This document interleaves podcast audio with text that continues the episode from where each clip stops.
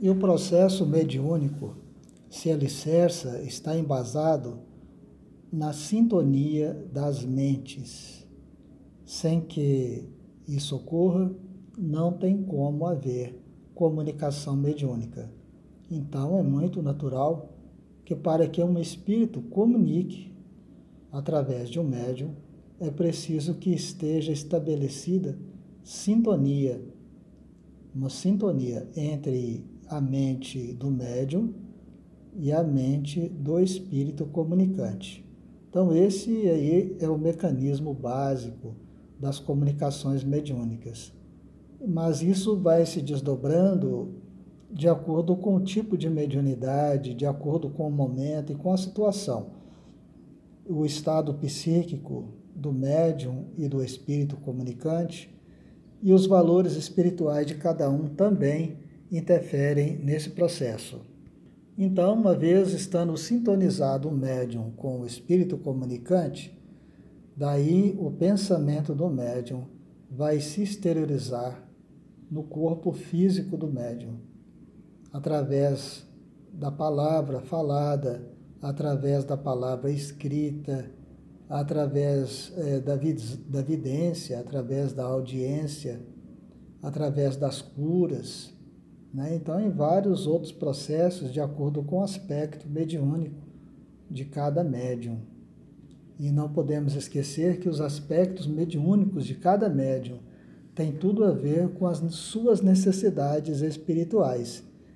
Enquanto um vê, o outro escuta, o outro fala, o outro escreve, o outro cura, o outro materializa os espíritos e assim por diante de acordo com a necessidade de cada um.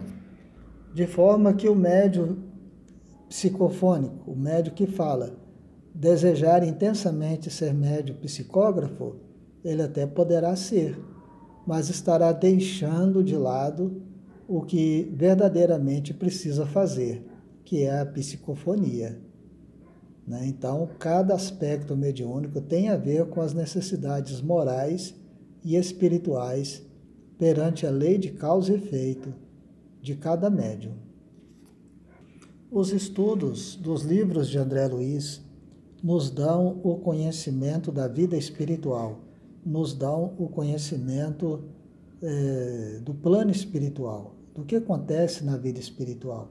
Então, todo médium devia ler muito, devia estudar muito os livros de André Luiz, porque além dessas informações, traz para nós a conduta, que é o que mais nos interessa, a conduta daquele que vive de acordo com a vida espiritual, com o plano espiritual. E sendo assim, o plano espiritual não está aí represado, cercado, vamos dizer assim, em determinado lugar no espaço, né, nos planos espirituais, porque os espíritos encontram-se por toda parte. Eles estão em todos os lugares, no metrô, na rodoviária, no, na Assembleia Legislativa, no Palácio do Presidente, né? no mercado e em todos os lugares estão os espíritos, agrupados as pessoas de acordo com os laços de afinidade, de acordo com a sintonia de cada um.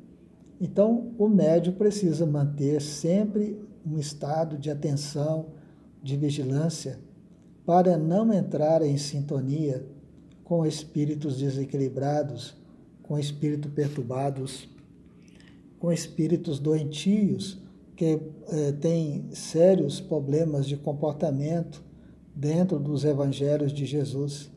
E isso poderá acontecer a qualquer momento o médio estabelecer uma sintonia menos feliz com o irmão sofredor, com o irmão necessitado. E a qualquer lugar e em qualquer momento, até na rua, dentro da lotação, o médium pode entrar em sintonia com os espíritos inferiores. Daí a necessidade de guardar a prudência, guardar a vigilância, conter as palavras, porque se o médium dá passividade para os espíritos inferiores, na rua, no trem ou dentro da lotação, estará dando aí uma imagem muito negativa da doutrina espírita, né? uma imagem muito deprimente da doutrina espírita. Então, cabe ao médium né, conter as comunicações. É claro que o médium vai sentir, vai sentir a pressão espiritual, mas a última palavra é do médium, porque o corpo é do médium. Então, ele ou ela precisa conter as comunicações, segurar as comunicações para que elas possam ocorrer somente no centro espírita, na mesa mediúnica.